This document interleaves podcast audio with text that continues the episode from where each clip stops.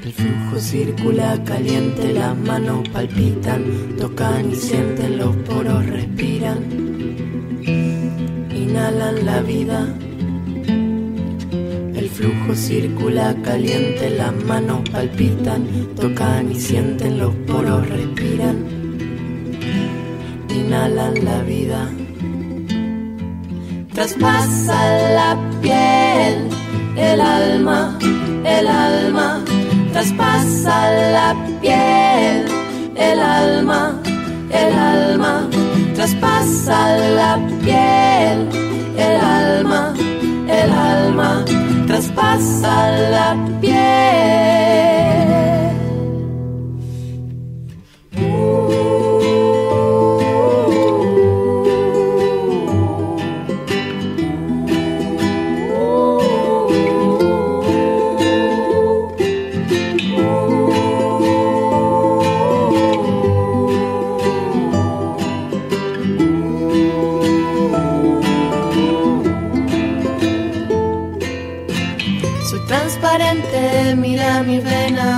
La corriente, la sangre que recorre este ser vivo.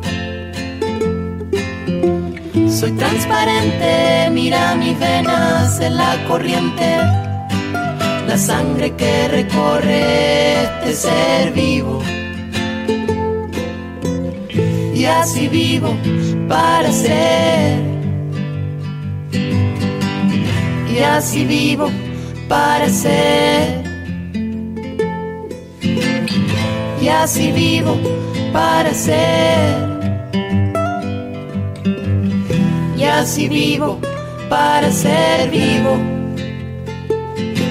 Traspasa la piel, el alma, el alma.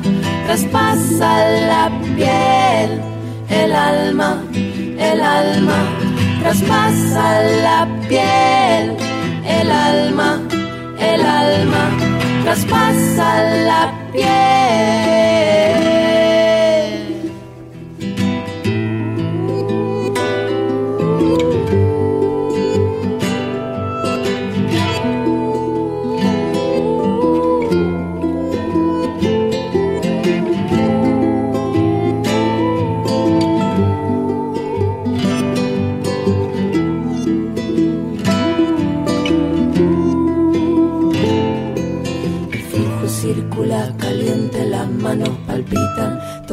Sienten los poros, respiran, inhalan la vida.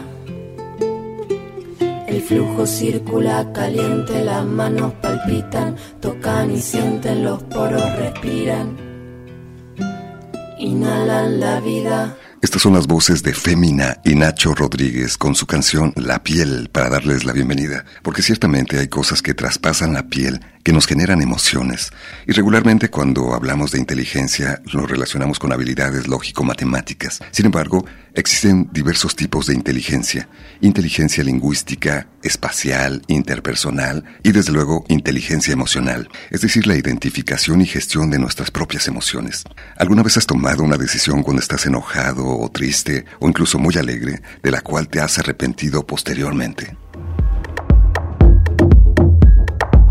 Las diversas emociones que podemos experimentar influyen en nuestra forma de ver la vida, en nuestra forma de reaccionar y en las decisiones que tomamos. Por eso es importante promover la inteligencia emocional, gestionar nuestras propias emociones, identificarlas de los demás y reconocer las consecuencias de no ser emocionalmente inteligentes.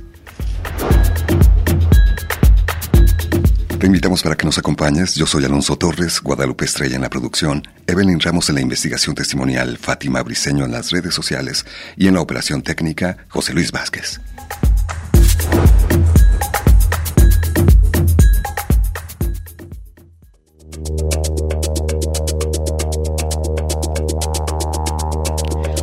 Uno de los retos de la psicología es comprender los mecanismos mediante los cuales las personas pueden tener la posibilidad de mejorar su bienestar.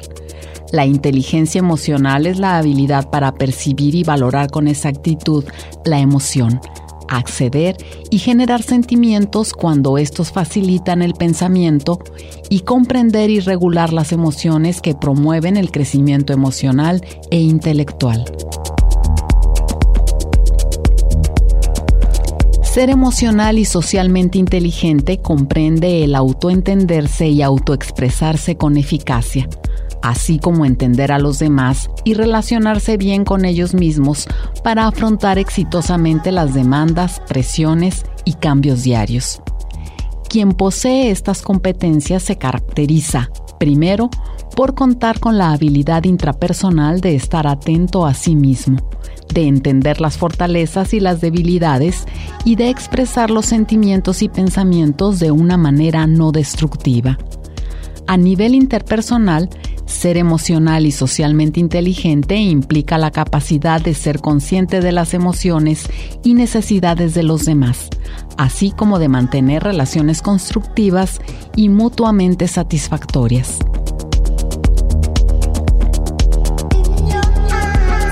Hoy en el Expreso de las 10 nos honra con su visita una experta en el tema de inteligencia emocional, la doctora Norma Rubalcaba, quien nos compartirá sus conocimientos en este tema.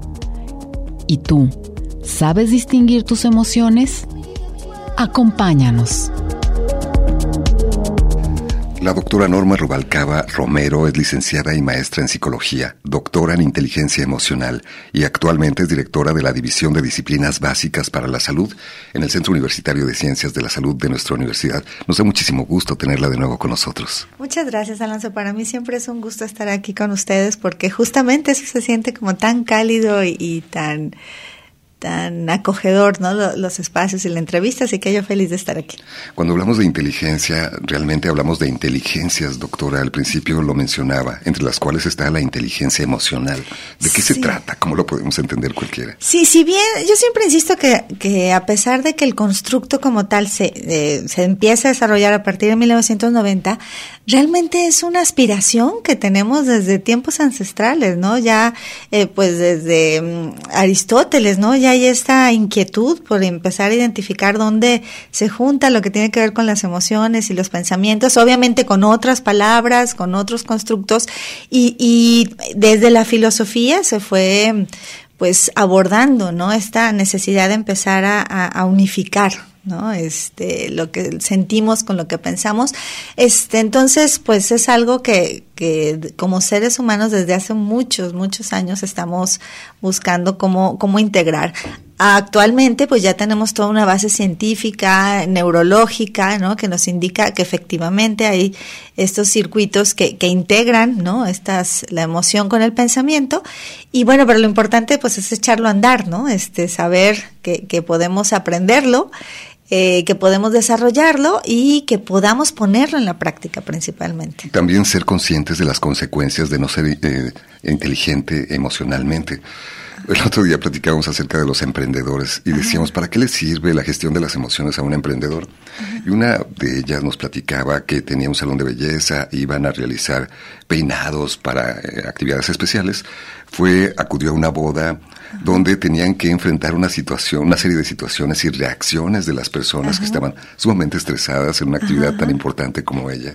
Les cambiaban el peinado de último momento, cambiaban la jugada y ellos decían, tengo que mantener mi control emocional, no enojarme con mi cliente, voy a perder este negocio, ¿no? Así de importante por simplemente generar un ejemplo de la vida cotidiana. Totalmente. De hecho, hemos visto, por ejemplo, en las empresas, ya cada vez se pondera mucho más lo que son, eh, bueno, en los ámbitos organizacionales le llaman las habilidades blandas, ¿no? O sea, lo que no tiene que ver precisamente con, con lo técnico, ¿no? Con, con, el área de expertise o el área disciplinar, sino eh, la gestión de las emociones, entre ellas, por supuesto, eh, la gestión de, del estrés y se pondera mucho más el hecho de que la persona que voy a contratar sepa trabajar en equipo, por ejemplo, que sepa responder adecuadamente eh, a las demandas, ¿no? Del entorno, que de hecho es una de las definiciones de uno de los modelos de inteligencia emocional, mucho más que, que el que sea muy bueno en lo que hace. ¿No? Entonces cada vez se está ponderando más esa parte y por lo tanto necesitamos integrarlo a, nuestros sistemas educativos entre antes mejor, ¿no? Este, si bien en preescolar, por ejemplo, se trabaja mucho con la conciencia emocional, etcétera, llega un momento en que ya no se aborda como tal, a pesar de que eh, reglamentariamente, digamos, ya está en la ley que se integre, pues a veces las condiciones en las escuelas no son las idóneas o a veces la misma inteligencia emocional de los docentes no da para la formación, ¿no? En es todo un reto, desde luego. Totalmente, es algo que hemos visto de manera recurrente y, pero bueno, al menos ya se puso sobre la mesa. y Yo aplaudo mucho el tema de de que mm, lamentablemente a partir de esas condiciones, pero después de la pandemia, pues pusimos sobre la mesa la importancia de la salud mental. Absolutamente. Y definitivamente una forma de prevención es a partir del desarrollo de las competencias socioemocionales. Lo bueno es que esto se puede desarrollar y hay que empezar por identificar estas emociones. Así es. Así.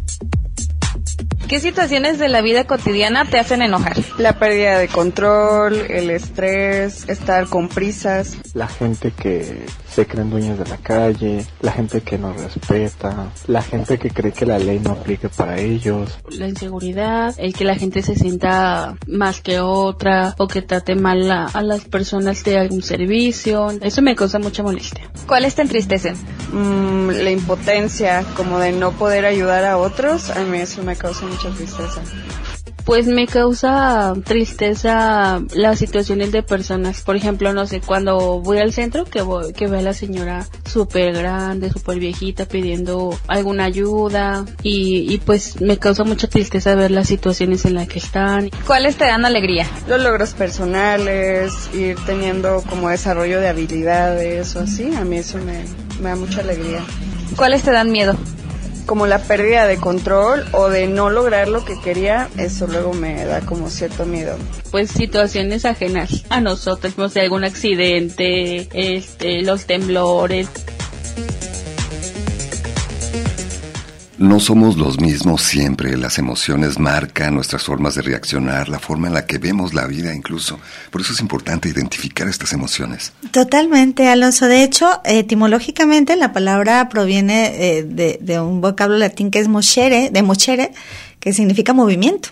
Entonces, justamente como dices, nosotros nos movemos en función a las emociones y, y es importante identificarlas porque en, en, función de que sepamos qué es lo que estamos experimentando, también desarrollamos las estrategias para regularla no es lo mismo, a veces que, que, que no tenemos como mucha conciencia emocional en términos de qué estoy sintiendo, si es enojo, si es tristeza, si es miedo. O una combinación de todas esas. O una combinación, porque además es sí cierto. Puede ocurrir. Totalmente. Hay, este, todas estas teorías de las emociones nos dicen que hay emociones básicas universales, que son las seis que más o menos ya mencionaron ahorita en los testimonios, y, pero además hay la combinación de esas emociones, ¿no? Este, en, en, secundarias, terciarias. De hecho, se hace una analogía con los colores, ¿no? O sea, como hay colores básicos y luego estos van formando más y la, la mezcla entre los secundarios más. Entonces, así tal cual pasa también eh, con las emociones y el que yo sepa identificar lo que estoy experimentando, entonces eso me ayuda a buscar la estrategia que mejor me ayuda a regular esa emoción, porque son estrategias distintas las que necesitamos para cada una de las emociones. Porque a veces tomamos decisiones eh, tal vez matizados por estas emociones Totalmente. y a veces nos arrepentimos de ello, sobre todo sí. cuando estas decisiones son en situaciones de crisis, si estás muy enojado, muy triste o incluso muy alegre. Eso, sí, incluso hay principios filosóficos que dicen, no, no tomes decisiones en desolación, por ejemplo, pero tampoco prometas cuando estás muy feliz, ¿no? porque entonces eh, puede ser que no sean como adecuadas a la realidad, ¿no? En estas eh, situaciones. Entonces sí, lo, lo, que, lo que se sugiere en estos casos es esperar a que pase, ¿no? La, la, la crisis de la emoción, ¿no? A que podamos regularlo y entonces poder tener, eh, digamos, eh, más empatadas estas cuestiones del pensamiento para poder tomar una mejor decisión sin sin eh, negar la parte emocional, porque no sé si tú recuerdas, Alonso, todavía nuestras generaciones, pues nos educaron mucho con que no, no pienses con el corazón, ¿verdad? Este, piensa con la cabeza o no le metas estómago a la situación, etcétera. A lo mejor no se trata de eso, pero sí también considerar la guía que nos da las emociones, ¿no? O sea, confiar, por ejemplo, en nuestra intuición que nos dice si esto es correcto, no es correcto, cómo, cómo nos lo experimentamos incluso corporalmente. Por ejemplo, eso para, es algo que, que se insiste mucho en la educación para la prevención en niños y niñas respecto a enseñarles eh, cómo lo siente en su cuerpo lo, alguna situación y si es incómodo, entonces ponerse en alerta y avisarle a un adulto, por ejemplo, ¿no? O sea, hacerle caso a lo que nuestro cuerpo nos habla eh, o si es una sensación, este, por ejemplo, cómoda, entonces, ¿no? Promoverla, esta parte, pero sí nuestro cuerpo, que es eh, justamente las emociones se van a caracterizar por tener un correlato fisiológico. Las emociones las vamos a sentir en el cuerpo y las vamos a sentir como cómodas o como incómodas. Nos van a generar bienestar o malestar. Entonces, en ese sentido, también buscar eh, identificar qué es lo que me está generando y, en, y actuar en consecuencia. Desarrollar la inteligencia emocional es algo que necesitamos todas las personas, todas. de todas las edades. Así es. Y es lo que estamos compartiendo con ustedes esta mañana con la visita de la doctora Norma Rubalcaba.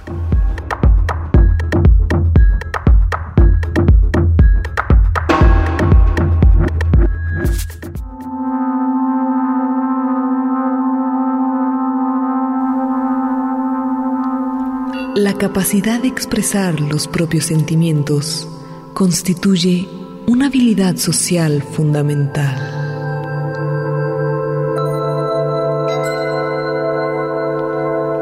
Daniel Coleman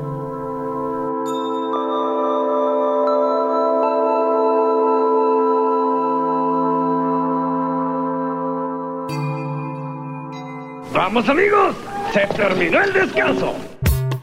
Déjate llevar por expreso de las 10. El expreso de las 10. Un recorrido por la ciudad interior. Regresamos.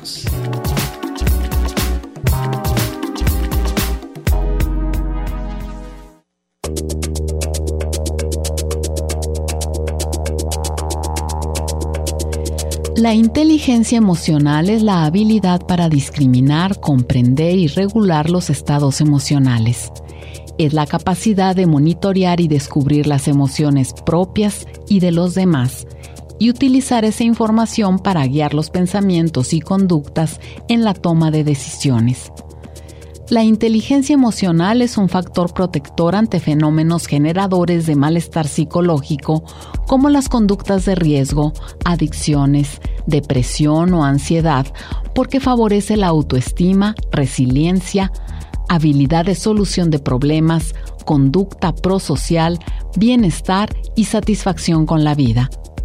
Para lograr esto, es necesario manejar las emociones de manera que trabajen a favor y no en contra de las personas.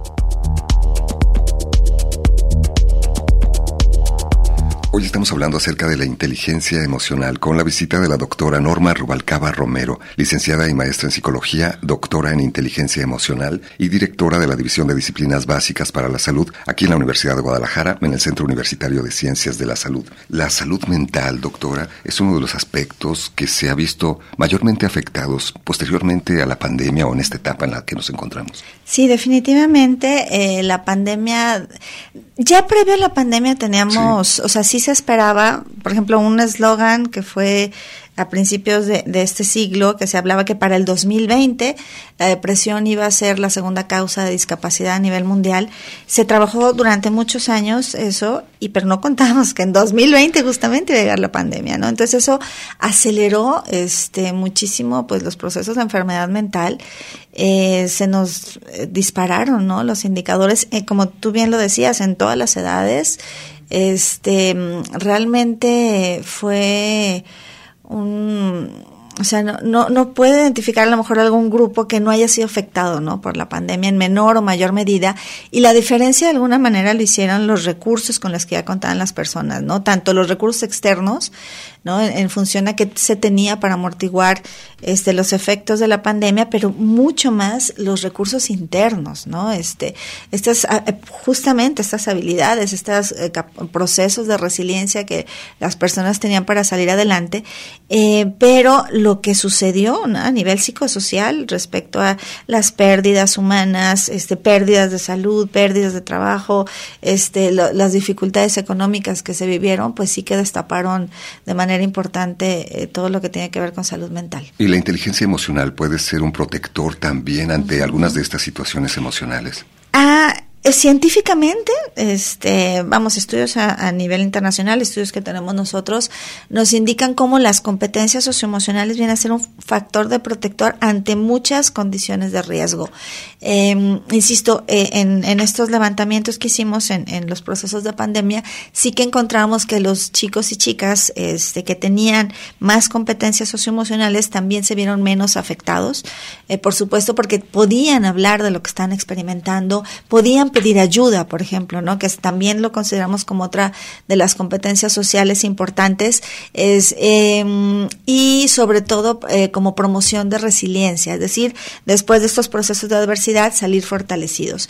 Eh, y bueno, entre otras muchas conductas de riesgo, eh, información, digamos, que tenemos en población jalisciense, lo hemos encontrado como factor protector, por ejemplo, ante consumo de sustancias, ante conductas disruptivas, por ejemplo, ante violencia violencias, em, pues tenemos una serie ahí de evidencias de, de, cómo, de la importancia de las competencias socioemocionales y que tiene que ver mucho y especialmente, por eso me gusta mucho más el término lo socioemocional que solamente la inteligencia emocional, porque lo socioemocional justamente incluye cómo echamos a andar esas, ese manejo emocional respecto a los otros. Em, en estas relaciones constructivas eh, que nos dan justamente en todos los, por ejemplo, en todos los modelos, de resiliencia, los vínculos afectivos son el cimiento. Entonces, justamente las competencias socioemocionales nos ayuda a tener relaciones interpersonales constructivas que nos fortalecen para superar la adversidad. Entonces, lo vemos en, en, la vida cotidiana, esta parte de, de la medida en que tenemos más de estas competencias, nuestras relaciones interpersonales pueden ser en mayor cantidad, pero especialmente en mejor calidad. Identificar nuestras propias emociones y las de los demás. Vamos a escuchar la siguiente grabación. ¿Qué crees que sea más contagioso, el enojo o la alegría? Creo que la alegría, sí, sin duda alguien que tiene buena energía y que irradia alegría cambia la energía de toda la habitación. ¿Por qué crees? Porque la sonrisa, el gusto contagia, más allá que una persona que esté enojada más bien repele y luego puede llegar a contagiarte, pero una risa, un chistillo, o sea, creo que es más fácil de poner a alguien alegre que de molestarlo. Yo considero que quizás se es más contagioso un poco más el enojo, porque llega a suceder que a lo mejor las malas vibras a veces pueden llegar a ser un poco superiores o son más fáciles de, compartir con los demás. Uy, yo creo que yo creo que el enojo. Yo sí, yo creo que el enojo, porque si alguien llega y te dice es que me pasó esto y estoy muy, enojada por esto, tú tratas de ser empático y, y te pones en el lugar de la otra persona. Entonces yo siento que te gana más el impulso del enojo que el de la alegría. Las emociones son contagiosas, doctora Norma Rubalcaba. ¿Es más fácil contagiar la alegría o el enojo? ¿Qué nos dices? Sí, totalmente. Ah, de hecho, pues lo que manejamos son atmósferas afectivas, ¿no? Este, y también se, se ha encontrado y hay investigaciones respecto a, por ejemplo, en, los, en las aulas de clases. Eh, la moderación que puede hacer el docente eh, facilita mucho atmósferas de aprendizaje. Cuando la, atmósfera afectiva es más cálida, es más orientada a las emociones positivas, eh, tanto niños y niñas como jóvenes, eh, adolescentes, aprenden mejor. O sea, eh, también está evidenciado esa parte y, respecto a qué se contagia más o menos, uh, yo, yo pondría aquí, hay um, investigaciones de una neurofisióloga canadiense que se llama Bárbara Fredrickson, que ella descubrió algo que le llamó el Undoing Effect. Eh, no, se ha traducido al español, pero es un poco como eh, el efecto que tienen las eh, emociones positivas sobre las negativas. Es decir, eh, las emociones positivas, las generadoras de bienestar, no se llaman positivas y negativas por ser buenas o malas, sino porque generan bienestar o malestar. Buen punto. Y sí, porque todas son, todas son necesarias. No, no hay ninguna emoción que sea mala, son necesarias y tienen su función. pero las emociones generadoras de bienestar ayudan a reducir las, las generadoras de malestar. Eso también está súper documentado, también lo tenemos nosotros documentado en diversas investigaciones, eh, por ejemplo, otra vez en este vínculo de resiliencia y, y competencias socioemocionales para los adolescentes, es mucho eh, más importante que sepan gestionar sus emociones positivas, es decir, que, que sepan, digamos, estar alegres de manera natural, que regular las negativas para, para que predicen mejor resiliencia, por ejemplo, en los jóvenes. Entonces, en ese sentido, por eso es muy, muy importante el papel, incluso en los temas de liderazgo, ¿no? También, así como en el aula pasa que, que el, eh, el docente puede regular y moderar la, la, la atmósfera afectiva, también en las cuestiones organizacionales. Hay eh, bien lo dijeron los testimonios, ¿no? De repente alguien llega de malas y pone de malas a todo el mundo, ¿no? Entonces hay que buscar las estrategias desde el liderazgo, desde las visiones institucionales, de que se puedan generar atmósferas afectivas positivas para el, para el trabajo también. Mira, se ha comunicado Víctor desde Ciudad Guzmán, le mandamos un saludo. Hace un rato comentábamos si alguna vez has tomado una decisión cuando estás enojado o triste o incluso muy alegre, de lo cual te has arrepentido después. Y Víctor ha reflexionado acerca de esta pregunta y dice, la inteligencia emocional. Quizás los demás pueden identificar, pero en lo personal, qué difícil identificar las emociones. ¿Sería correcto tomar un tiempo para responder ante una situación complicada, tomar aire, desviar un poco el tema para poder dar una respuesta con tranquilidad y no arrepentirte de esas decisiones que tomas en medio de esta vorágine de emociones? Claro, importantísimo, importantísimo. De hecho, hay estrategias para la regulación eh, de las emociones, pero en estos casos, por ejemplo, me parece que es importante rescatar la asertividad, ¿no? De, de, de poder identificar, en este momento no puedo decidir y entonces comunicarlo, ¿no? Entonces necesito tiempo, por ejemplo, para para pensar las situaciones, necesito tiempo para identificar qué estoy sintiendo y entonces actuar en consecuencia respecto a lo que necesito, ¿no? Entonces, sí, definitivamente es, es importante. Y bueno, como estrategias reguladoras, normalmente, y como yo siempre digo que es como los primeros auxilios, ¿no? En términos de, de, de esa regulación emocional, la respiración profunda. Por ejemplo, actualmente también hay muchos trabajos que nos hablan como los ejercicios de atención plena o de mindfulness em, que implican ¿no? esta conciencia del aquí y el ahora justamente son un excelente regulador emocional. Entonces, siempre el, el tomar, incluso no sé si te acuerdas, Alonso, yo siempre pongo ese de ejemplo, cuando éramos niños había una campaña televisiva que hablaba de contar hasta 10, ¿te acuerdas? Clásica, Clásica, exactamente. Entonces, justamente de eso se trataba, ¿no? O sea, toma esos 10, respira profundamente y entonces, una vez que, que sientes una disminución, ¿no? De, de, de esa exaltación emocional, entonces puedes ver otras alternativas de solución. Importantísimo. Al volver del corte le vamos a pedir a la doctora Norma Rubalcaba nos brinde algunas recomendaciones para promover la inteligencia emocional en niños y bueno, prácticamente en personas de todas las edades.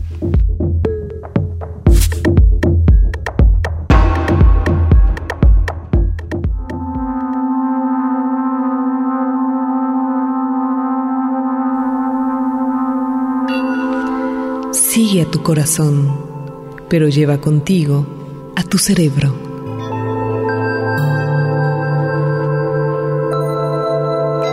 Alfred Adler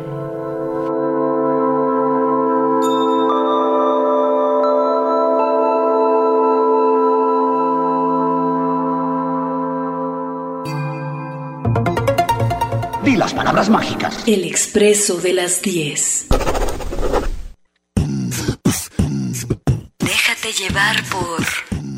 De las 10. Un recorrido por la ciudad interior.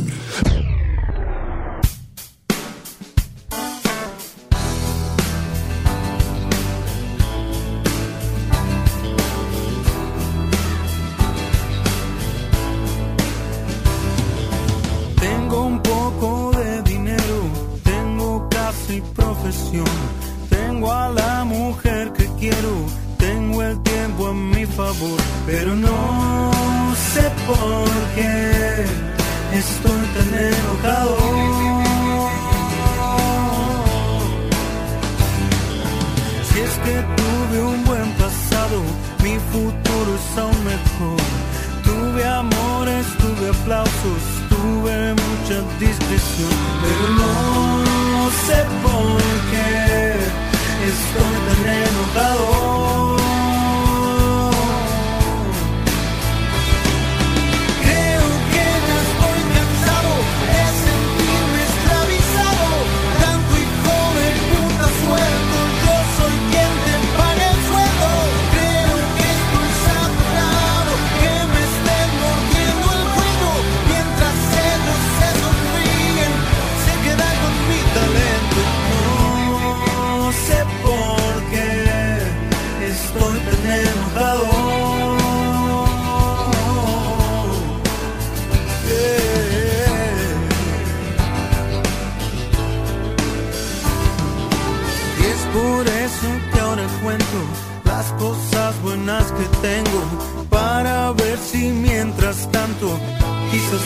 Sigo odiando.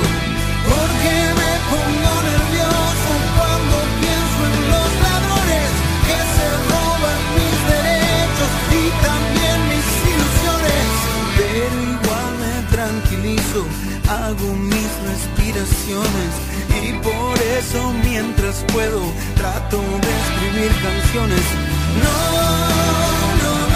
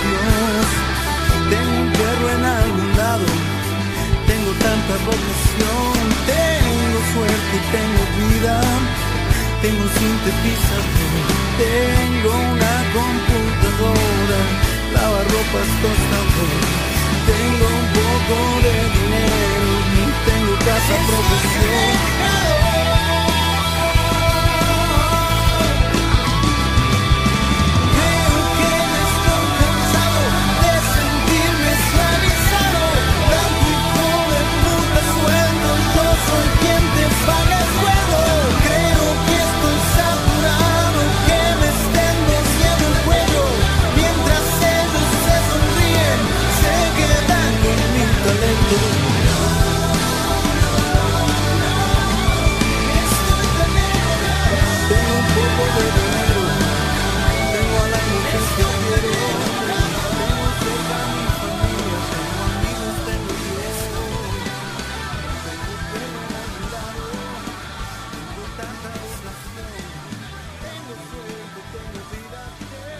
Esta es la voz de Alejandro Lerner con un tema titulado Enojado. Hoy que estamos conversando con la doctora Norma Rubalcaba, quien es doctora en inteligencia emocional, actualmente directora de la División de Disciplinas Básicas para la Salud en el Centro Universitario de Ciencias de la Salud de nuestra universidad. Se ha comunicado la maestra María Elena, una de nuestros radioescuchas, doctora, te pregunta, ¿cómo enseñar a los adolescentes a tener inteligencia emocional? ¿Qué le recomendarías? Sí, yo empezaría por em, invitarles a que identifiquen cómo están sintiendo corporalmente en un momento determinado, ¿no? Eh, y ella, insisto, la, la, labor de docente es maravillosa. Este, entonces, si ella tiene esta preocupación y se ocupa en ese sentido, yo la súper felicito porque justamente de esos y de esas docentes necesitamos mucho más. Entonces, ese interés es el paso número uno, ¿no? Sí, totalmente, totalmente. Hay mucho material, maestra. Este, uh, yo, por ejemplo, hay una serie eh, de, de, cuadernillos, ¿no? Este, que se llama Alcanzando la Inteligencia Emocional, que es muy buena para secundaria, por ejemplo.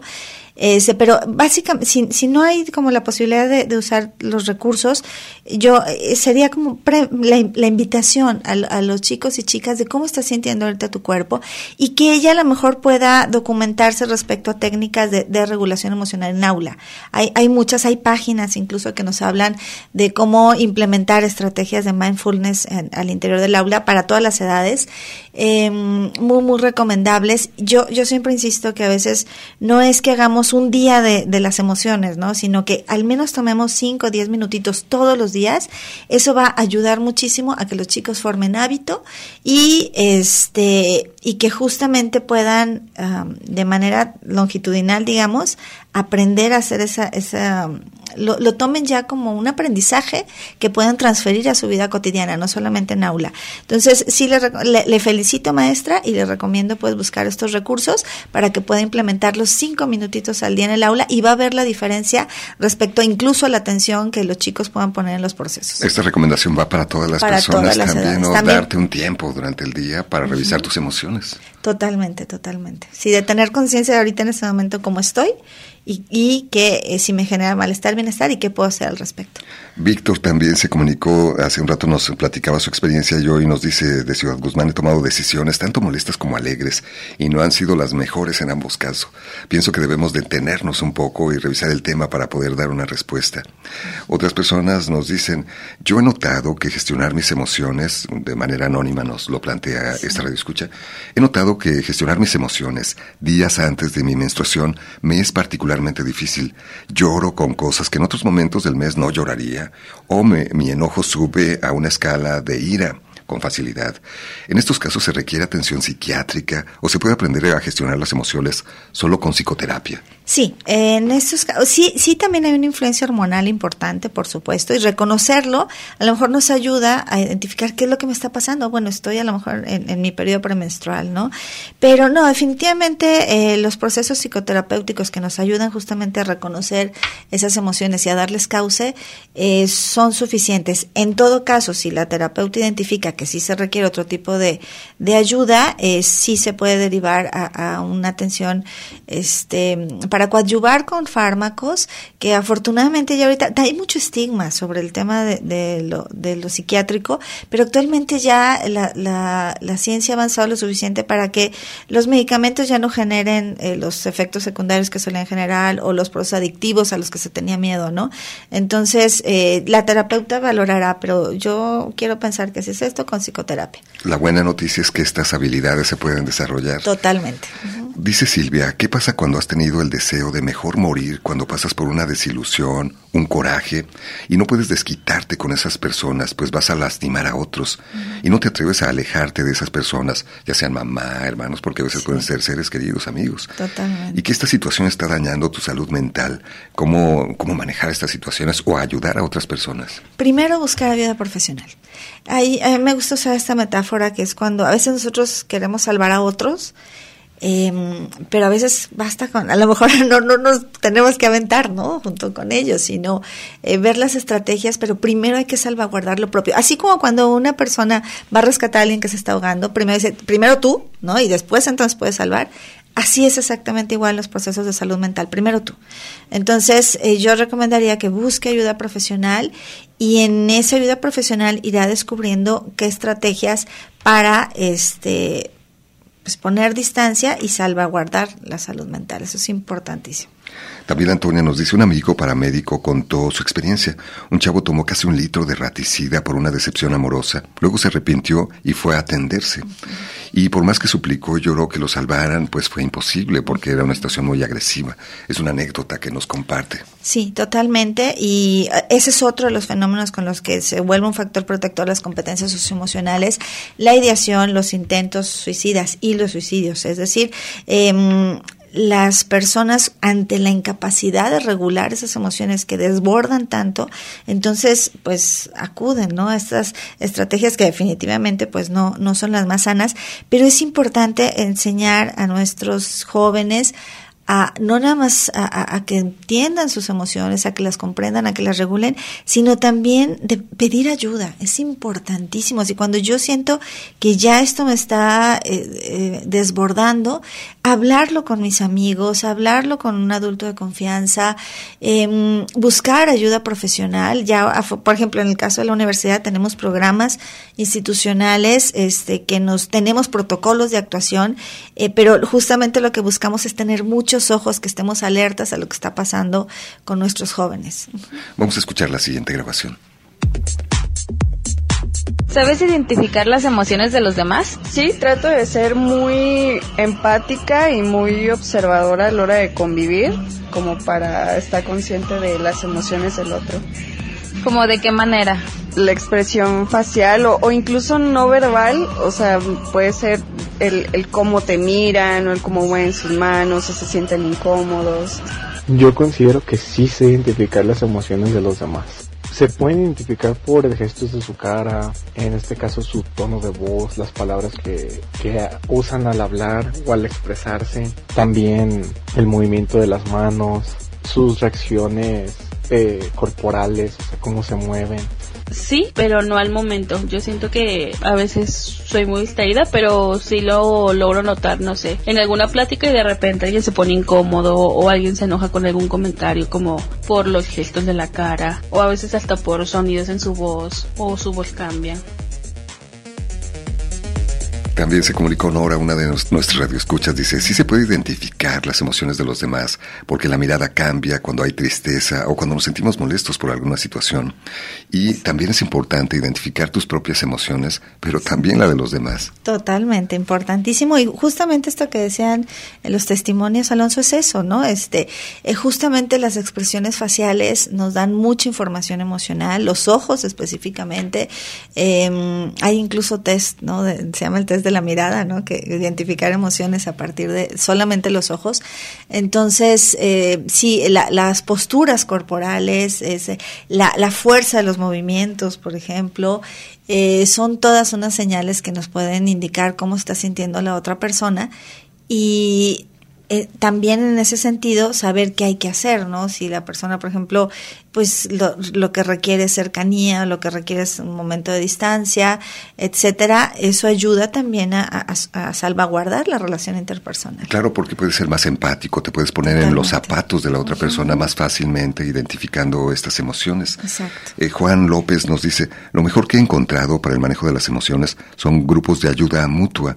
Particularmente a mí me ha funcionado las de los 12 pasos de Anónimos, por ejemplo. La ayuda espiritual me parece que es muy útil, es lo que nos comenta. Sí, los grupos de autoayuda justamente tienen esta función de ser soporte social. en la medida en que nos sentimos que no estamos pasando esta situación solos o solas, eh, que hay otros que están compartiendo estas emociones, que hay otros que ver cómo le han hecho unos otros, ese es el efecto de los grupos de autoayuda, el tema de sentirme arropado, sentirme perteneciente a un grupo, eh, sentir que no estoy solo o sola eso definitivamente es el, gran impacto. Por supuesto que hay este, quienes también a través de las cuestiones religiosas, espirituales, encuentran pues momentos de, de paz, ¿no? Y eso sería pues este, un camino que, que se sigue en función a las cuestiones pues espirituales ¿no? de cada uno. Al volver del corte le vamos a pedir a nuestra invitada, la doctora Norma Rubalcaba, que nos ayude a identificar y promover estas emociones positivas de las que hablabas al principio del programa, que nos pueden ayudar a expresar sentimientos y pensamientos de una manera no destructiva y mantener relaciones constructivas y mutuamente satisfactorias entre las personas.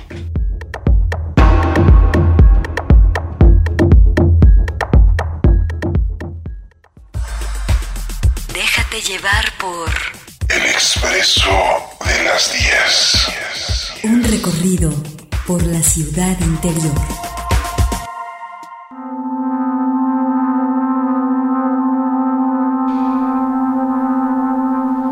No olvidemos que las pequeñas emociones son los grandes capitanes de nuestras vidas y las obedecemos sin darnos cuenta.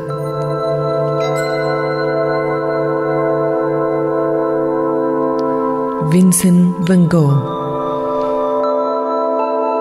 Hoy estamos hablando acerca de la inteligencia emocional. Nos acompaña la doctora Norma Rubalcaba Romero, doctora en inteligencia emocional, directora de la División de Disciplinas Básicas para la Salud aquí en la Universidad de Guadalajara. Se comunicó Esther desde Lagos de Moreno, doctora, y nos comenta, ¿por qué al estar enojada no me controlo? Digo cosas que guardo y luego me arrepiento de haberlas dicho. Un día hasta salí de mi casa en la noche y era tarde y me quedé a dormir en el auto en la calle. ¿Qué le dices a nuestra radio escucha? Sí, efectivamente, el, eh, la falta de regulación emocional puede ponernos en situaciones de riesgo. Aquí lo importante también, como una de las competencias socioemocionales, es la asertividad, el comunicar de manera oportuna lo que estoy sintiendo. Entonces, aquí se mezclan dos cosas. Eh, una, esta posibilidad de decir oportunamente antes de que crezca el enojo y la otra la, la, la, claridad de la emoción en términos de cuando empiezo a sentirla, o sea, en poderla regular, entonces tener claro cuáles son tus señales corporales para decir, ah, me estoy empezando a enojar mucho. Entonces, se te acelera el corazón, la respiración. Exactamente, principalmente es el tema de, por eso el corazón simboliza las emociones, ¿no? Porque es lo, lo primero que empieza a latir ahí más fuerte. Entonces, cuando yo identifico mis señales corporales de que empiezo a enojarme mucho, es ahí donde hay que empezar a parar.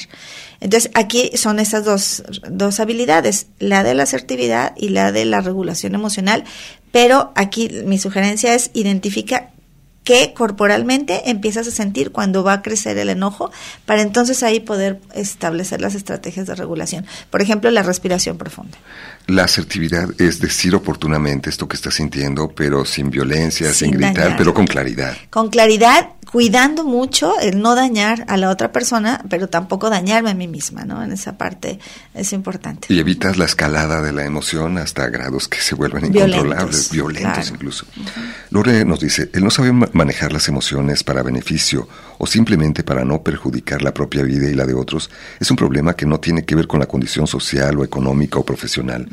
Por mucho tiempo se negaron, sobre todo para los hombres, y se estigmatizaron, cuando son las emociones los que nos hacen, lo que nos hacen humanos y geniales, es lo que comenta nuestra radio escucha. Totalmente, Alonso. De hecho, estamos migrando ya, todavía um, Hace pocos años encontramos a la hora de medir las habilidades socioemocionales eh, diferencias de género importantes respecto a, la vivencia de ciertas emociones. Culturalmente a los hombres eh, no se les permitía, por ejemplo, la vivencia de ni del miedo, ni de la tristeza, ni de la demostración de ternura.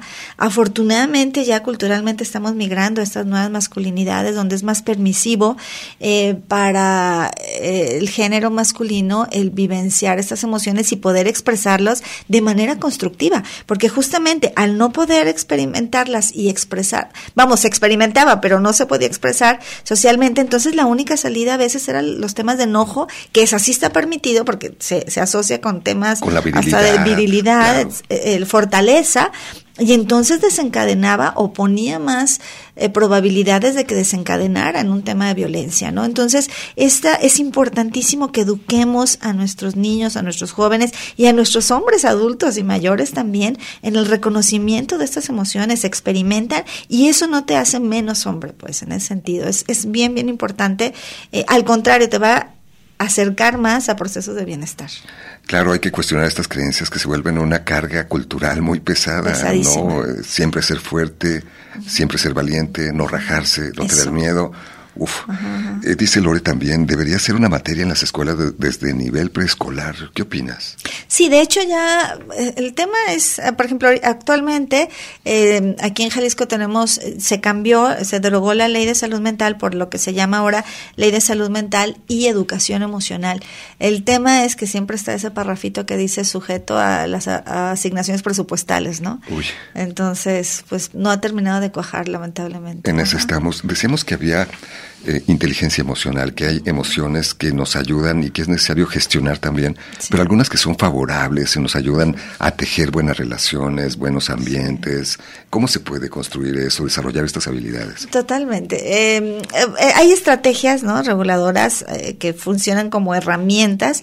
Insisto, la primera tendrá que ser esta de la regulación emocional, la, de, de la respiración profunda, la conciencia plena, pero también hay otras actividades que nos ayudan a, a gestionar estas emociones positivas. Por ejemplo, una que por excelencia incluso ha demostrado como efectos este, preventivos respecto a depresión, ansiedad, el deporte por ejemplo, ¿no? O sea, que ayuda pues a la generación de estos neurotransmisores eh, que, previenen estos eh, trastornos emocionales. La otra, por ejemplo, las cuestiones que tienen que ver con arte, ¿no? Este, el hecho de el arte que quieras, ¿no? Por ejemplo, desde eh, escuchar música o eh, tocarla, ¿no? Este, la pintura, la literatura, no nada más sirve como expresión de emociones, que eso lo hemos escuchado mucho, ¿no? El arte como expresión, sino el arte como regulador, también, ¿no? Este deporte, arte, las actividades que se pueden hacer en colectivo, ¿no? Este, eh, los, ya decían ellos los grupos de autoayuda, pero también a lo mejor grupos de aprendizaje o grupos de hacer ejercicio o grupos donde puedo hacer determinada actividad que me gusta. Eh, esas actividades que nos permiten fluir, cada quien tiene sus cosas con las que fluyen, ¿no? Hay que identificar eso también. Identificarlo y hacer el espacio ¿no? Para poder promoverlo diario y que no sea el amortiguador, digamos, de, de esas emociones. La, la, conversación, por ejemplo, con las personas eh, que consideramos en nuestra vida constructivas, ¿no? Que son buenos escuchas, este, que pueden este, tener, digamos, la, la capacidad de dar buenos consejos, etcétera. También eso es muy importante porque nos ayuda a resignificar lo que pensamos. Entonces, hay, hay estas cosas, invertirla en nuestras relaciones sociales es importantísimo. Darnos tiempo para eso. Claro. Recuerdo que en alguna ocasión preguntábamos a nuestros radioescuchas qué situaciones de la vida te procuran placer. Algunos de ellos nos platicaban caminar, pintar, tocar la guitarra, nos decía un radioescucha, a mí me relaja tocar la guitarra. Ajá. Y son sensaciones de bienestar finalmente. Totalmente, o, o determinados tipos de música, incluso pues eh, está documentado, ¿no? El que la genera, generan emociones este, o positivas o negativas algunas. Entonces, sí, sí, identificar qué me gusta mucho hacer, eh, qué eh, las teorías estas de, de fluir dicen que, que, fluyes cuando pierdes la noción del tiempo, cuando estás haciendo eso que te gusta, claro. ¿no? De repente ya llevas muchas horas haciéndolo. eh, yo sugeriría también, la medida de lo posible, pues ahorita estamos ya muy dependientes de las tecnologías, ¿no? Desconectarse Entonces, a desconectarse ratos. a ratos, sí. importantísimo. Hay algo que se llama tecnoestrés, ¿no? Sí, estás ahí, claro. Ya me dejó en visto. claro.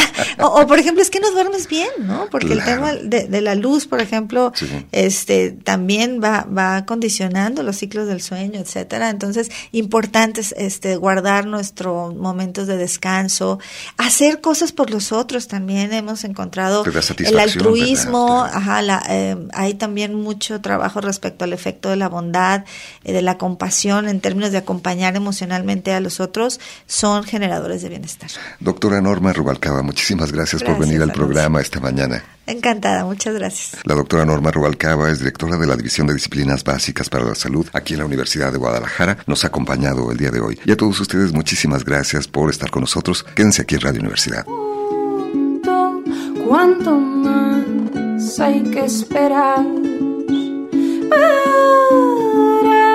que entiendas que yo canto por llorar? Te pido un suspiro que me alivie el verbo amar. Esto fue El Expreso de las 10. El Expreso de las 10. Lunes a viernes, 10 de la mañana, con Alonso Torres. Gracias por acompañarnos. El Expreso de las 10.